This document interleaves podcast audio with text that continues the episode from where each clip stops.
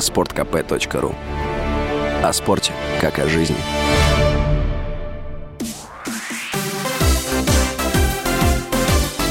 Новости спорта.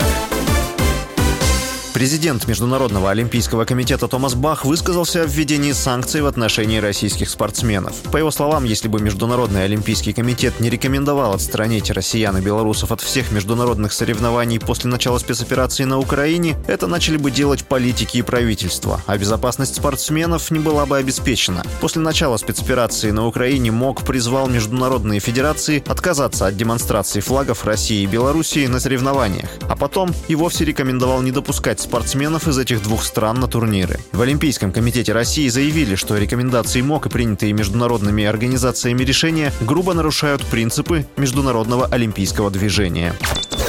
Генеральный директор «Зенита» Александр Медведев раскритиковал Союз европейских футбольных ассоциаций за решение отстранить российские клубы от участия в Еврокубках в сезоне 2022-2023. По словам Медведева, спортивная дипломатия должна объединять страны, а не наоборот.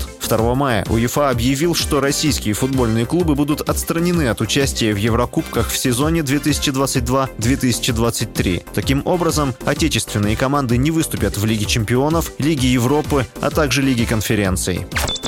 Ливерпуль на выезде одержал волевую победу над Вильяреалом в ответном полуфинальном матче Лиги чемпионов. Встреча прошла накануне и завершилась со счетом 3-2 в пользу гостей. Таким образом, Ливерпуль стал первым финалистом Лиги чемпионов. Соперника по решающему матчу узнаем после ответной встречи между Манчестер Сити и Реалом. Игра пройдет сегодня, 4 мая в Мадриде. Финал Лиги чемпионов пройдет 28 мая. Встреча состоится в Париже. С вами был Василий Воронин. Больше спортивных новостей читайте на сайте sportkp.ru Новости спорта.